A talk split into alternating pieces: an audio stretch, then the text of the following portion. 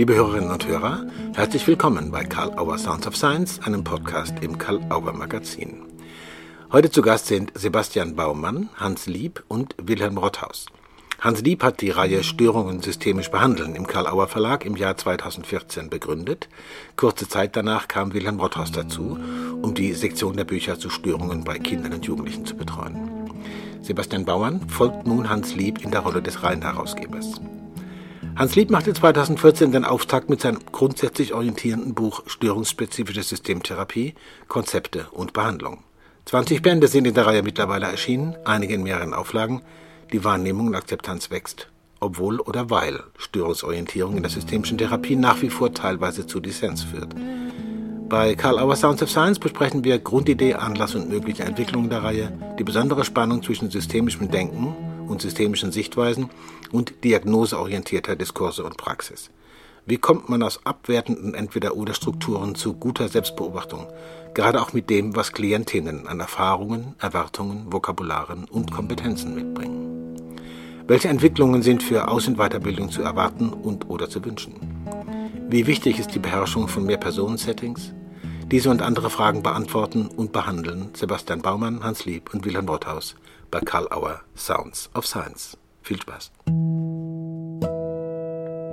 Ja, hallo und herzlich willkommen, lieber Sebastian. Ich mache es alphabetisch. Sebastian Baumann, Hans Lieb, Wilhelm Rothaus. Und danke, dass ihr euch Zeit nehmt, bei Karl Auer Sounds of Science dabei zu sein. Das ist ein, glaube ich, aus meiner Sicht wichtiger Event. Vielleicht ganz kurz äh, ein Hallo von Sebastian zuerst, dass wir die Stimme zuordnen können. Hallo Sebastian. Hallo, lieber hallo. Matthias. Hallo Hans Lieb. Hallo Matthias, hallo ihr beiden. Und der Wilhelm, hallo. Ja, hallo Matthias und. Jetzt sind die Stimmen zugeordnet. Wir treffen uns wegen der, unter anderem wegen der Reihe Störungen systemisch behandeln im Karl-Auer Verlag. Hans und Wilhelm, ihr habt die 2014 gegründet. Und Sebastian Baumann. Also, wenn ich dich gleich unterbrechen kann, das ist historisch nicht ganz richtig. Der oh. Hans hat es gegründet Okay. Ich bin ganz kurze Zeit später dazugekommen. Danke für die Korrektur, das ist sehr wichtig. Genau. Hans hat es gegründet und äh, an seine Stelle als Reinherausgeber tritt jetzt der Sebastian Baumann. Vielen Dank dafür und herzlich willkommen. Und natürlich, Hans, an dieser Stelle danke für ein Jahrzehnt wirklich unermüdlicher Arbeit, sondieren, redigieren, prüfen, äh, mit Autorinnen und Autoren sprechen zu bestimmten Themen, die Leute holen. Das ist äh, viel. Und das steht, ist nur einiges von dem, was ein Herausgeber in Arbeit hat. Du natürlich auch, Wilhelm. Herzlich willkommen, Sebastian, also. Und weiterhin herzlich willkommen, Wilhelm Rothaus. Ähm, du hast den Auftakt gemacht, Hans, damals mit dem Band Störungsspezifische Systemtherapie, Konzepte und Behandlung. Wir kommen da noch ein bisschen drauf auch. Es gibt mittlerweile 20 Bände in der Reihe und manche davon in mehreren Auflagen. Das heißt, die Wahrnehmung der Akzeptanz wächst. Das freut uns natürlich. Und Willem, wie wir es schon besprochen hatten, obwohl oder auch weil Störungsorientierung in der systemischen Therapie nach wie vor teilweise zu Dissens führt. Auch da kommen wir noch hin. Also nochmal die Frage, was ist die Idee der Reihe? Was bleibt der Anlass und was könnte sich weiterentwickeln? Wer immer, vielleicht der Gründer, der, wenn, wenn, der zuerst antwortet, denke ich. Ja, gerne, gerne. Mhm. Ja, ich freue mich über die Runde hier äh, bei, zu, anlässlich meines Wechsels oder des Wechsels zu dir, Sebastian. Ja, was war die ursprüngliche Idee? Ähm, ich kann es natürlich nur für mich und von meiner Seite sagen. Mhm. Ähm, dies, äh, meine eine Idee war, aus dieser unglücklichen, aus meiner Sicht unglücklichen Dichotomie herauszukommen, dass es innerhalb der systemischen Welt Leute gab, die dafür sind, äh, ähm, Störungsbegriffe zu verwenden, Diagnosen zu verwenden und welche, äh, die dagegen waren. Das war so eine Art Lagerdenken und für mich war klar, dass gerade ein systemischer Ansatz, der ja ein sehr wertvoller ist, um die Welt zu beschreiben, ein systemischer Ansatz kann aus meiner Sicht gar nicht dagegen sein, dass Diagnosen verwendet werden, wenn sie verwendet werden, sondern er muss das systemisch erfassen und systemisch beschreiben. Mhm. Das war eigentlich so eine der, der Grundideen. Wie können wir akzeptieren, dass äh, Diagnosen verwendet werden und auch von der positiven Seite her verstehen? Äh, und da, wo es kritisch wird, wie können wir das systemisch beschreiben? Und das war der Grund, die Grundidee. Mhm. Und die hat sich dann aus, äh, ja, weiterentwickelt äh, zu meinem Buch, äh, so ein übergeordnetes Buch und dann zu der Idee, zu den einzelnen Störungen äh, Bücher zu schreiben. Mhm. Äh, die zweite Idee, wenn ich es noch ergänzen darf, ist natürlich die, da, dass damals war klar, dass ähm, die Sozialanerkennung, die sozialrechtliche Anerkennung wohl kommen könnte oder kommen wird.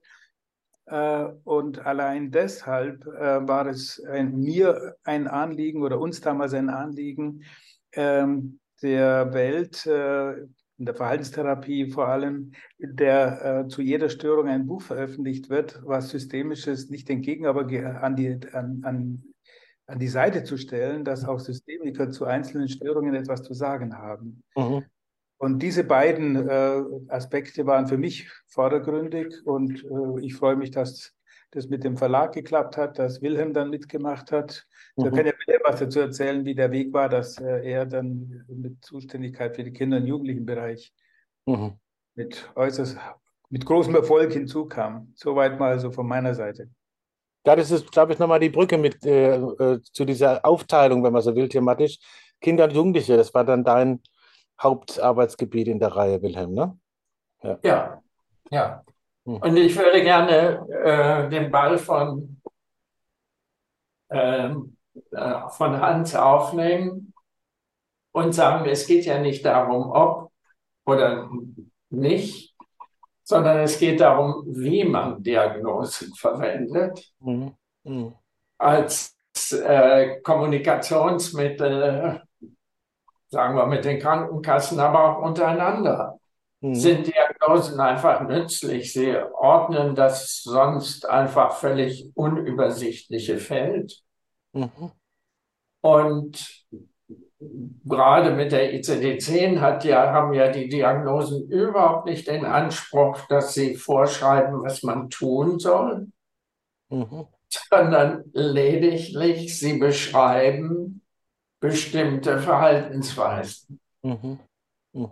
Und die ICD-10 hat ausdrücklich damals gesagt, oder die Autoren der ICD-10 haben gesagt, wir wissen so wenig über die Äthiologie von Störungen, mhm. psychischen Krankheiten, äh, dass wir die Äthiologie völlig rauslassen. Mhm.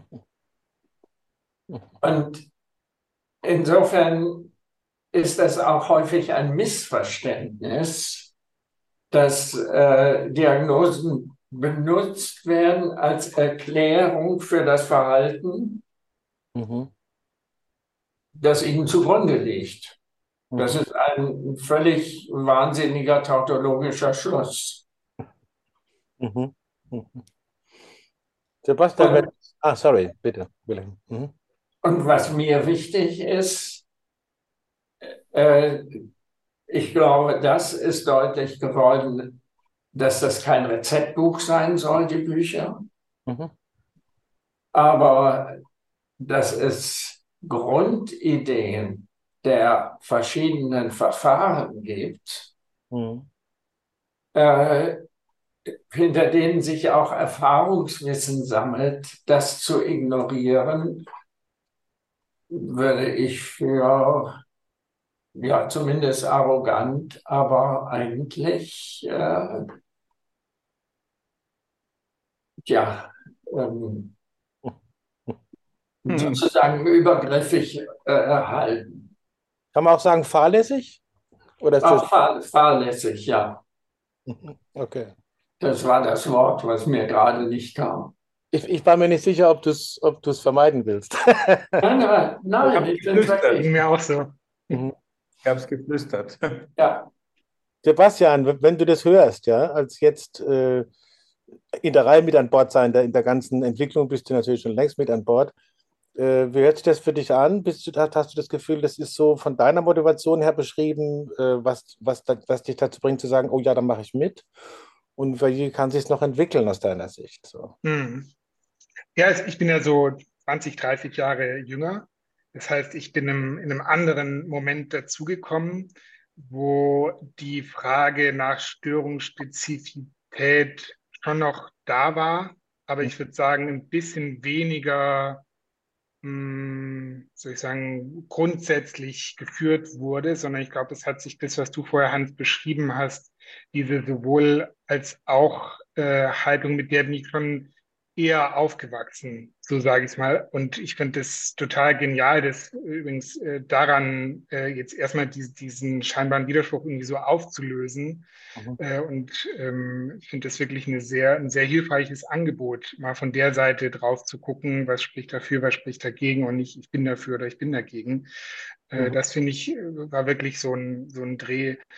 Hm, ich komme vielleicht, weil ich ja, ne, ich habe so, wenn wir jetzt hier heute, gut, heute ist jetzt auch schon wieder ein paar Jahrzehnte her, aber wenn man Psychologie studiert, dann ist es ja praktisch Verhaltenstherapie, äh, muss man sagen, so dass sozusagen das, das Störungsspezifische schon sehr, sehr drin ist. Also ich bin jetzt, ich will jetzt nicht so weit sagen, dass ich schon wieder auf dem Pendel äh, des, ähm, ich weiß gar nicht, ob es das sowohl oder das als auch ist, aber ich bin ein bisschen stärker bei dem vielleicht störungsübergreifenden vielleicht stärker bei der Unterscheidung, die ähm, neben den, den Störungsbeschreibungen vielleicht über Setting-Beschreibungen geht, also vielleicht eher Einzel- versus Mehrpersonen-Setting oder sowas, und ich erlebe es jetzt in, in den Ausbildungsinstituten auch so, dass die jetzt heute mit 20er, End-20er, Anfang 30er schon sehr stark mit störungsspezifischen Ideen kommen. Und ich glaube, diese anfängliche Dekonstruktion von, es ist halt eine Beschreibung von Menschen,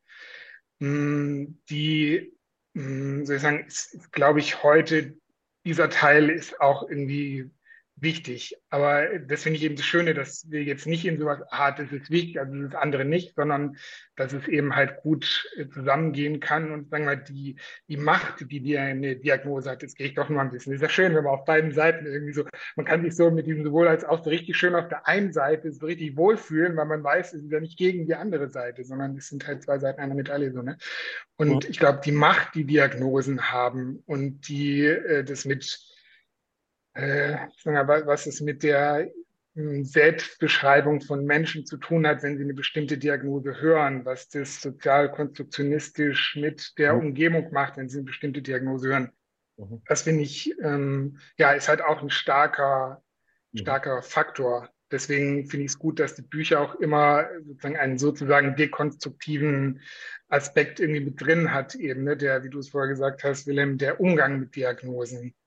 Ja, und eben nicht, nicht so ein Ding, aha, okay, diese Diagnose muss ich also das, das, das, aber so ein paar Ideen hat es vorgenommen, so ein paar Leitideen im Kopf zu haben, das finde ich schon auch was sehr, sehr Nützliches und Hilfreiches. Mhm. Und ähm, genau, von dem her erstmal so zu dieser ähm, Debatte, vielleicht bin ich schon eher nach, nach dieser Debatte so, so ein Stück jetzt einfach von meiner zeitlichen eigenen Zuordnung so äh, historisch. Und ähm, so, wenn ich dann so an die Weiterentwicklung irgendwie äh, denke, dann kriege ich viel Lust, es, wie würde man sagen, neue Leserschichten erreichen oder sowas, ich weiß es gar nicht. Aber so jetzt auch Leute, ähm, die vielleicht sagen, ich lese nur mal ein Kapitel oder ähm, ich hm, würde gern ein Buch haben, wo auch ein paar äh, Cartoons mit drin sind. Äh, so vielleicht irgendwie nochmal ein bisschen eine andere Form, die ja. dem digitalen oder diesem, ne, dass wir, wir sind ja dauernd irgendwie von Bildern umgeben und ich glaube, man kann auch total viel über Bilder lernen. Und wenn ich überlege, wie viele Bilder wir in Psychotherapie benutzen, mhm. dann könnte, müssen wir mal gucken, wie das dann genau geht. So, ne? Aber das wäre eigentlich so ein äh, Wunsch, dass es äh, richtig zum, dass es noch mehr Menschen zum Lesen einlädt. Mhm. Interessantes Zukunftsbild sozusagen. Ja, äh, ich weiß ja, was ihr das ist. Ich, ich, ich will es gerne in die nächste Frage transformieren. Da kann man dann vielleicht auf das, was gesagt wurde, nochmal zurückgehen. Hans, du hattest im Vorgespräch auch noch gesagt, äh, es gibt diese Frage der verschiedenen Logiken, die sich begegnen. Ne? Also äh, das hängt ja mit dem, mit, der, äh, mit dem Thema Diagnosen und Bezeichnungen zusammen oder Symptomatiken. Äh, also und daraus entstehen so Paradoxien. Bevor ich das in eine falsche Frage wende, gebe ich dir einfach das Thema. Okay, greife ich gerne auf. Ja, da geht es ja auch um das äh, entweder oder hin zum sowohl als auch. Was ich meine ist folgendes. Ähm, ich sagte ja, wir können als Systemiker, können wir schon, aber wir sollten als Systemikerinnen äh, nicht gegen Diagnosen sein, weil Diagnosen zum Leben gehören. Äh, und äh, was ich jetzt feststelle, mit vielen anderen natürlich auch, ist, dass ähm, die selbst für Kolleginnen und Kollegen, die sehr systemisch denken, äh, geschieht etwas, was ich so eine Diagnosetrance nennen möchte oder eine, eine Diagnosevoreingenommenheit. Es kommen Menschen in Therapie mit, dem, mit der Sozialisation. Ich habe eine Depression, ich habe einen Zwang. Und das ist nicht nur eine Ideologie, das ist eine Beschreibung. Und äh, sie sind sozialisiert von, äh, von der öffentliche, äh, Öffentlichkeit, von ihren Zuweisern, wo auch immer, äh, in Richtung Denken, weil ich habe eine Krankheit und wenn ich mich so fühle und so verhalte, dann liegt es an der Krankheit. Ich will da auch noch mal einen kleinen Exkurs machen. Mhm. Ähm, äh, und auch an Wilhelm anknüpfen. Äh, Wilhelm, du sagtest ja, das ICD gibt nicht vor, äh, eine Erklärung für die, die Störungen zu sein, sondern nur Beschreibungseinheiten. Nur es ist so, dass die Sprache selbst uns eine Falle stellt. Ich bringe das immer an dem Beispiel, wenn jemand sich äh, schneidet und ritzt und äh, Gefühle, extreme Gefühle hat und äh, mal ist alles toll, mal ist alles furchtbar und so weiter, dann kommen alle schnell auf die Diagnose Borderline. Und wenn dann irgendein Arzt äh, dieser Person sagt, na, was Sie haben, da fängt es ja schon an mit der Sprache, was Sie haben, ist eine Borderline. Und selbst wenn alle systemisch geschult wären, äh, ist die Neigung sehr, sehr groß, dann irgendwann verbal daraus zu machen, ich ritze mich, weil ich eine Borderline habe und nicht, äh, ich ritze mich und ich nenne es halt mal äh, durch Konvention Borderline. Also die Sprache, da, darauf hat ja Bateson schon hingewiesen, die mhm. Sprache verführt uns dazu, zu ontologisieren und dadurch Kausalitäten herzustellen. So, das ist das eine, was ich zu dieser Paradoxie sagen möchte. Also äh, wir selber sind verführt, äh, durch Sprache so zu denken. Klienten sind so sozialisiert, so zu denken. Äh, und äh, wenn jetzt wir mit systemischem Denken und, und systemischen Haltungen an einen Klienten drangehen, dann sitzen sozusagen im Therapieraum zwei Logiken. Die eine ist, die kommt über den Klienten selber oder über das Gesundheitswesen rein. Da ist einer mit oder eine mit einer Krankheit und sie fühlt und denkt und verhält sich so wegen dieser Krankheit. Und die systemische Haltung sagt, da gibt es keine Krankheit, da gibt es nur Operationen, Verhalten Verhaltensweisen, die haben einen Sinn. Und was jetzt passiert, das äh, nenne ich eben diese Paradoxiebegegnung. Da kommen zwei Logiken aufeinander. Und die Lösung kann sein, dass die eine gegen die andere kämpft. Das findet oft statt. Ich habe ja. solche Kämpfe auch erlebt, wo ich jemand direkt oder indirekt meine Sichtweise nahebringen wollte, äh, mit äh, vollem Misserfolg. äh, und und wenn dann in, in dem, im Therapieraum die systemische Logik, also Konstruktivismus, Ressourcenorientierung, Gegenpathologisierungen, gegen, subtil gegen die andere Seite kämpft, dann wird die andere Seite höchstwahrscheinlich sich auch nochmal rüsten und sagen, nein, aber ich bin doch krank. Worauf ich jetzt hinaus will, ist, äh, es, es bringt wenig, wenn da die eine Logik die andere bekämpft. Und was wir brauchen ist, ich nenne das halt mit vielen anderen, Fritz Simon und vielen anderen, äh, die das auch beschrieben haben. Das nenne ich halt eine paradoxe, paradoxe Situation. Es liegt eine Paradoxie vor, wenn das eine richtig, wenn jede Aussage ist äh, dann in einer Richtung äh, richtig wahr und in der anderen Richtung falsch. Und wir müssen äh, äh damit umgehen können, dass diese Paradoxie, paradoxe Situationen im Therapieraum vorliegen. Und das ist eine hohe Kompetenz und das, unsere Buchreihe hat sicher viele Ziele, aber für mich ist es auch ein Ziel, äh, sich äh, sensibel zu machen für diese Paradoxien und Paradoxiebewältigungsformen zu lernen, statt sich für eine Seite einzusetzen. Mhm. Das lässt sich noch ergänzen, mhm. äh, dass natürlich auch üblicherweise individualisiert wird. Mhm. Also die Zuschreibung auf eine Person erfolgt, mhm. was ja nicht unserem Denken entspricht, sondern wir eher denken, das Symptom ist eine Gemeinschaftsleistung des Systems. Mhm. Und auch da treffen zwei Logiken aufeinander, äh, wo es äh, ja wenig Sinn macht, äh, das Alleinvertretungsrecht oder die, die reine Wahrheit zu haben, indem wir sagen, das ist eine Gemeinschaftsleistung. Mhm. Also ist es, ja, Sebastian, Entschuldigung. Mhm, ich habe mir gerade äh, so gedacht, eine Möglichkeit, die Paradoxie aufzulösen und diese, die Gefahr sehe ich ein klein bisschen, wäre ja, sich dem, der Klientenidee anzuschließen und ebenfalls zu denken, das stimmt, das ist eine Krankheit, äh, das hat, ähm, äh, das ist etwas Ontologisches, das ist in Ihnen drin und ich zeige Ihnen jetzt durch äh, Schritt A, B und C, wie Sie da am schnellsten wieder rauskommen. Mhm.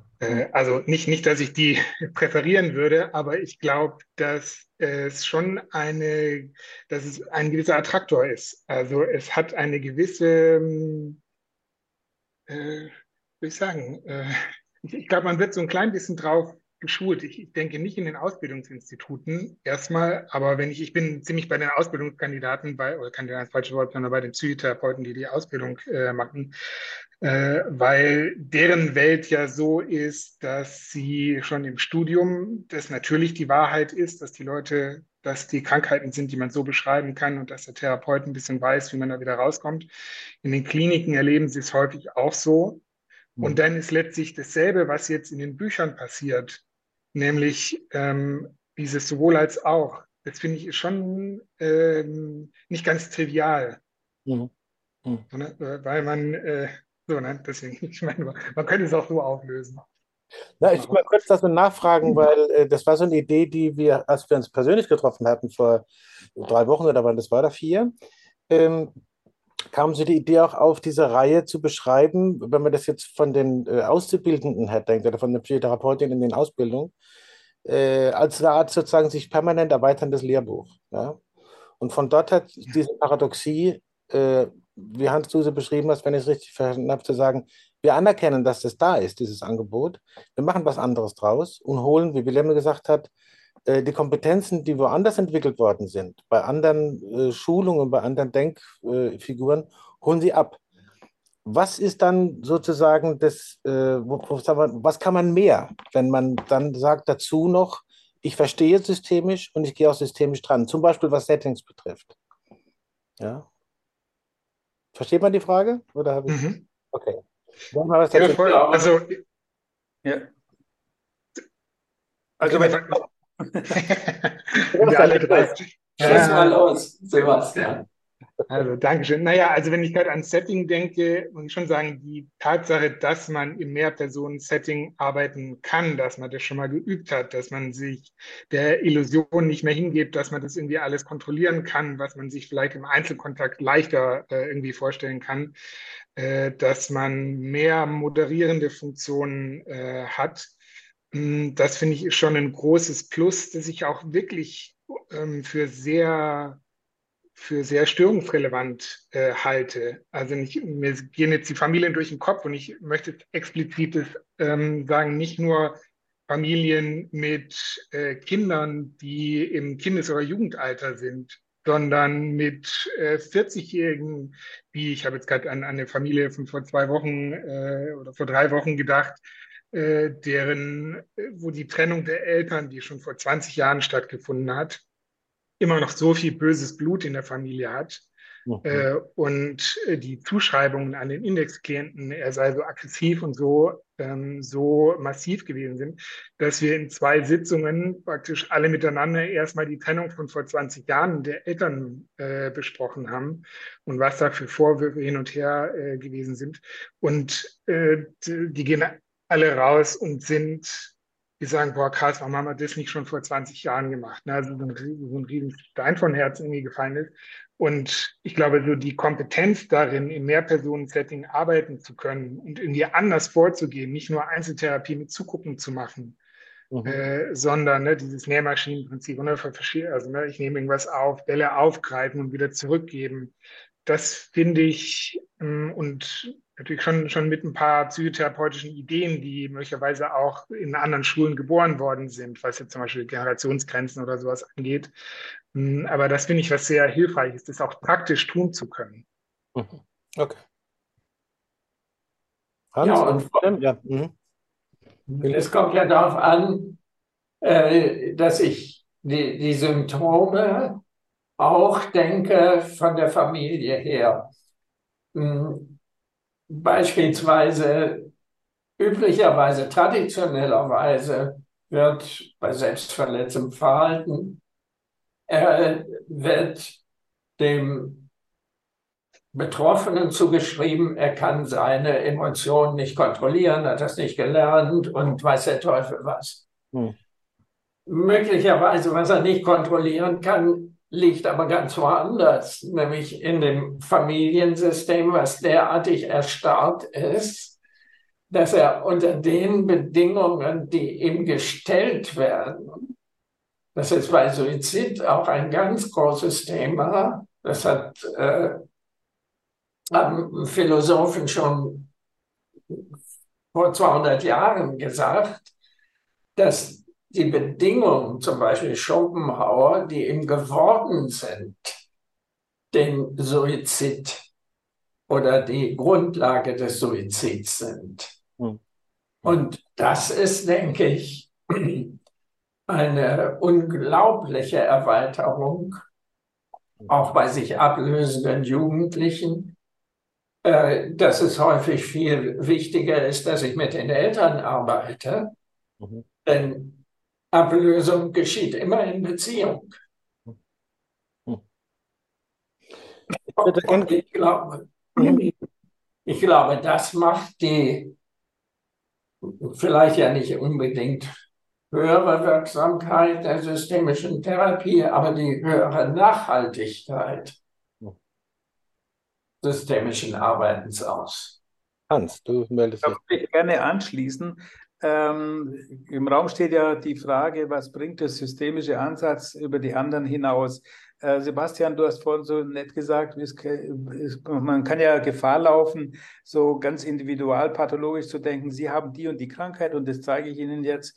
Ich würde sogar provokant sagen, und wenn das so läuft und für den Klienten gut endet, dann ist das hm. Dann können wir mhm. das auch systemisch als erfolgreich beschreiben. Nur die Frage ist, was wird übersehen? Und da würde ich auch ganz äh, übereinstimmend mit dem, was ihr gesagt habt, sagen, was das Systemische hinzubringt, ist ähm, auch mal die Verhinderung äh, negativer Folgen durch die pathologische Individualsicht. Äh, denn äh, um eines kommt man, wenn man individual therapeutisch vorgeht, äh, nicht äh, drumrum, dass man indirekt bestätigt, es ist die Person, die gestört oder krank mhm. oder schwierig ist und die Lösung liegt in der Person und die anderen können ein bisschen helfen. Aber der Wechsel zur, zum Blick dass es ähm, auf der Systemebene die Person mit ihrem Verhalten und dann auch ressourcenorientiert oder reframingsorientiert mit ihrem Verhalten das, äh, für das System etwas beisteuert für die Aufrechterhaltung des Systems und die Beschreibungsebene dann nicht mehr die Person, sondern das System ist. Diesen Blick, den kommt, der kommt nur durch die systemische Therapie. Und einer der Vorteile, wie ihr es gerade geschildert habt, ist, dass man mit, äh, dass man alle einbezieht, alle wirken mit, egal in welcher Zeit. Äh, und äh, der mindestens genauso große Vorteil ist, dass Leute aus Rollen entlassen werden. Mhm. Dass, dass die mhm. sogenannten Kranken aus ihrer Rolle entlassen werden. Das finde ich eigentlich den aller, allerwichtigsten Punkt. Mhm. By the way, ich finde das mittlerweile auch den schwierigsten Punkt wenn absolut auf Individualpathologie getrimmte äh, und geschulte äh, Kollegen und in einem Kontext, der genau dieses Denken fördert, in diesem Denken die andere Perspektive, dass es ein, eine kollektive Thematik ist, hineinzubringen, das ist wirklich wahre Kunst. Und ich glaube, das ist auch etwas, was in den Ausbildungen noch richtig geschult werden muss. Mhm. Das ist ja wahrscheinlich auch was, was äh, für die Zukunft, wie der Sebastian das vielleicht angedeutet hat, wir auch von Anfang an eine, Aufgabe ist für die Reihe, äh, ja. systemisch behandeln, sozusagen ja, einen Support zu bringen, dass diese Ausbildungsziele nachhaltig gefördert werden und auch mit gutem Material versorgt. Mir fällt gerade ein, Wilhelm, du hattest im letzten Gespräch diesen Unterschied aufgemacht, Cry for Help und Cry for Change. Das scheint jetzt da ein bisschen eine Rolle zu spielen. Ne? Vielleicht willst, willst du dazu noch mal ganz kurz was sagen, auch in dem Rahmen, was da der Unterschied ist? Ja, genau.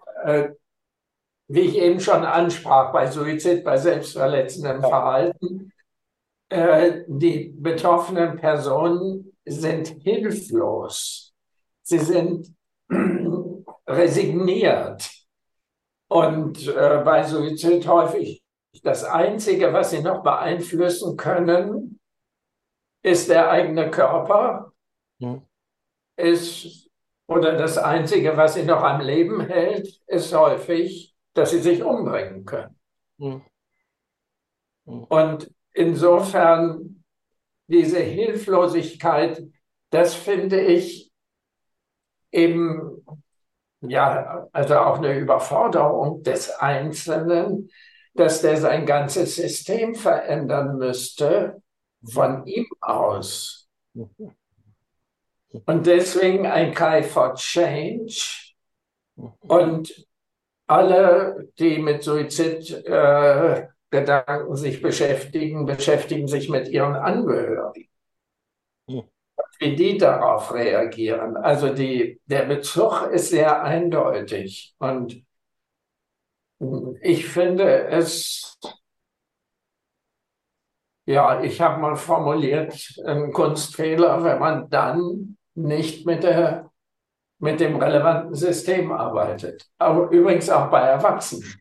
Mhm. Mhm. Da kommen wir gleich noch dazu, die Anerkennung zu Erwachsenen und dann für Kinder, Jugendliche. Aber vorher noch eine Frage, ich richte jetzt mal an Sebastian, aber es geht natürlich an alle.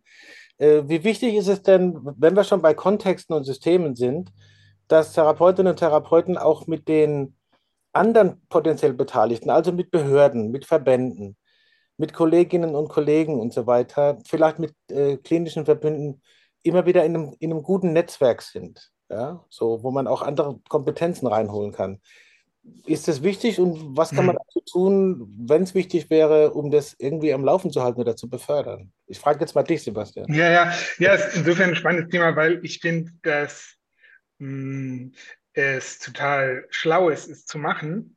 Hm. Wenn ich jetzt an den Kassenkontext denke, ist eine der Herausforderungen, dass das ja eine Zeit ist, die ich will jetzt nicht sagen Ehrenamt ist, aber die jetzt ja nicht im entsprechenden Maße äh, irgendwie entlohnt wird was es manchmal ein bisschen schwierig macht, äh, zueinander Kontakt zu finden, einander zu erreichen, nicht nur mit Anrufbeantwortern äh, zu sprechen. Ich denke, wenn man länger an einem Ort ist, dass man dann die entsprechenden Stellen kann, dass man irgendwie kennt, dass man äh, zumindest weiß, wer wo ist, das, ich finde, das ist schon mal eine richtig gute Sache.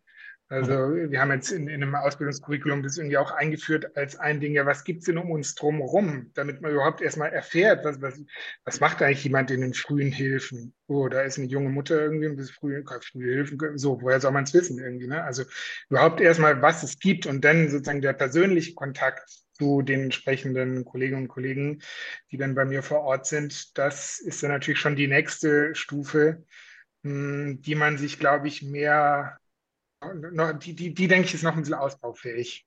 Mhm. So ist meine Wahrnehmung.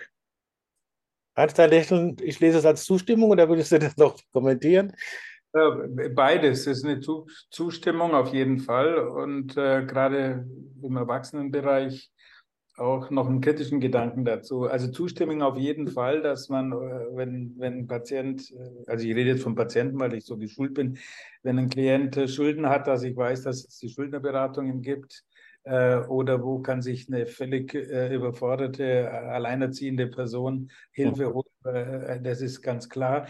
Wo ich dann immer auch meine kritischen Gedanken habe, ist, wenn ich das so lese, dass allen empfohlen wird, sich da in Netzwerke zusammenzutun und dann werden so äh, Konstruktionen entwickelt, dass für jeden schwer äh, psychisch Kranken sollten Kooperationen stattfinden zwischen dem Hausarzt und, äh, und, und der sozialpädagogischen Familiehilfe und dem Psychotherapeuten. Also da werde ich das nicht, Gefühl nicht los, dass da manchmal auch in zu paternalistischer Weise äh, um, um Personen herum Hilfs, äh, Hilfsgruppen mhm. organisiert werden. Und äh, da denke ich, da kann man auch mal überlegen, wo trägt es zur Chronifizierung bei, dass jemand in so eine Rolle steckt. Ja.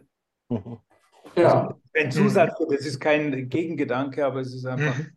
einer, den man auch im Auge haben kann. Aber da könnte man sagen, hm, ist die Reihe hilfreich, denn da kann man darstellen, wo solche Maßnahmen sinnvoll sind. Mhm. Beispielsweise, ich denke nun sehr von äh, Jugendlichen, Kindern, Jugendlichen aus, die Zusammenarbeit mit der Schule. mhm. bei Schulproblemen und Schulabsentismus äh, völlig unverzichtbar. Mhm. Und ich glaube, das muss man differenzieren. Bei Schulschwänzen ist es wieder anders. Mhm. Äh, Wilhelm, du gibst dir da das Stichwort, also zu zwei Fragen, die ich versuche dann das zu verknüpfen, einfach aus Zeitgründen. Äh, das eine ist, es gibt ja zumindest bei den äh, Bänden, wo es um äh, Störungen bei Kindern und Jugendlichen geht, auch die äh, zugeordneten Elternbücher. Wir nennen Fachbücher für jeden oder eben auch in dem Fall tatsächlich Elternbücher. Da ist ja auch eine Idee dahinter. Ja? Und ich verknüpfe jetzt mal mit der Frage, aber äh, die dann wahrscheinlich an Sebastian geht, aber dann danach, wie sieht es eigentlich aus mit der Anerkennung der systemischen Therapie mit Kindern und Jugendlichen? Bis jetzt ist es offiziell für Erwachsene, aber zunächst mal zu den Elternbüchern. Die korrespondieren zu bestimmten äh, Büchern aus der Reihe Störung systemisch behandeln. Was, was ist die Idee? Was ist der Plot, wenn man so will? Also aus meiner Sicht ist da auch äh, nicht die Idee eines Rezeptbuchs für die Eltern, mhm. äh, sondern die Idee, Einstellungen zu ändern.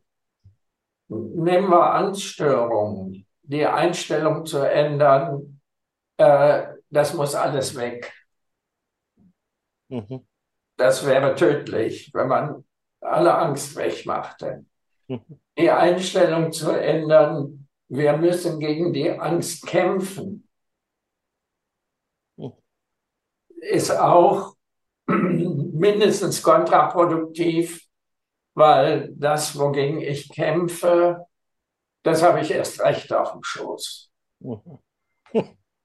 Also äh, das sind so Haltungen, die diese Elternbücher vermitteln sollten. Hm.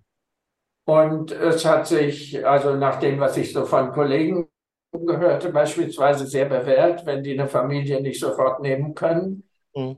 äh, sie darauf hinzuweisen und sozusagen das als, als Vorbereitung mhm. zu nutzen. Auch als Vorbereitung darauf, was im Kinder-Jugendlichen Bereich leichter ist, äh, dass das gesamte System Teil der Lösung ist. Mhm. Sowas kann man gut vermitteln in solchen äh, Elternbüchern, äh, ohne daraus ein Rezeptbuch zu machen, was natürlich nicht funktionieren würde. Sebastian, Anerkennung. Also, Entschuldigung, Hans, du wolltest dazu noch was sagen? Ja, ich wollte noch ergänzen, bei den Kinder-Jugendlichen äh, Büchern liegt es ja nahe, äh, auch ein Buch für die Familie oder auch für die Eltern zu schreiben, aber es gibt es ja im Erwachsenenbereich auch. Mhm. Rudolf Klein äh, äh, zum Beispiel oder die mhm. Helke Bruchhaus Steinert, die, genau. hat, die haben ja auch ein, äh, ein, ein Buch für, die, für Betroffene geschrieben zum Thema äh, Alkoholproblematik oder zum Thema mhm. Sexualität.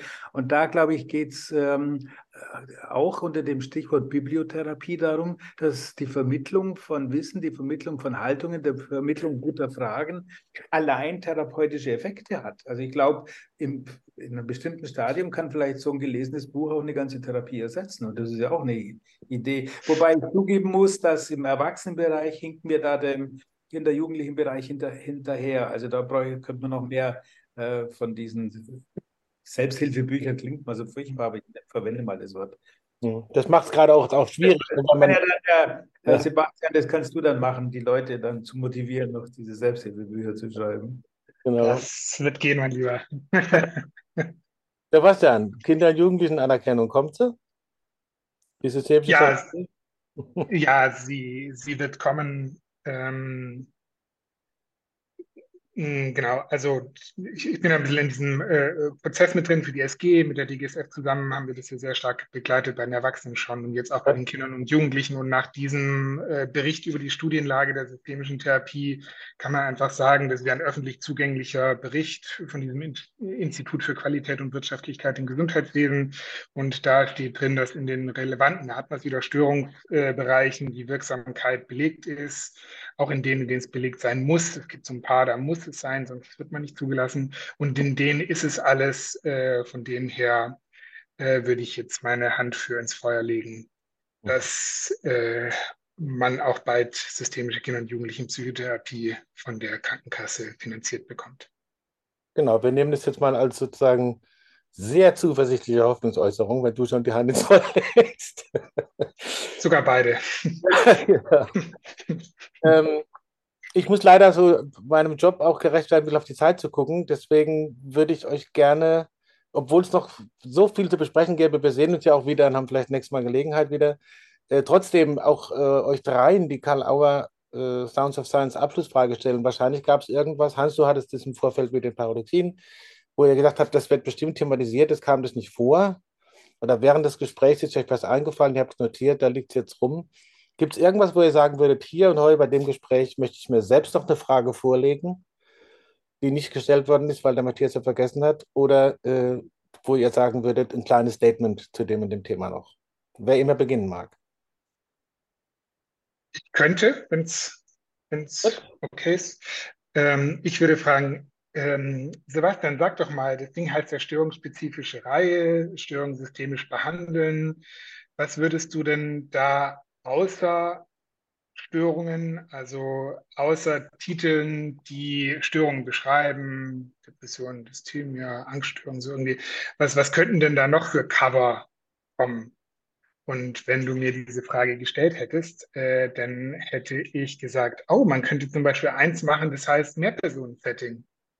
Und man würde ein Buch über Mehrpersonen-Setting schreiben oder ein Buch über typische Themen in der Psychotherapie, die mhm. jetzt nicht entlang der Diagnosen geordnet sind, sondern entlang von Themen, wo man sagt, boah, also die äh, Erfahrungswissen, die kommen echt ganz schön häufig vor.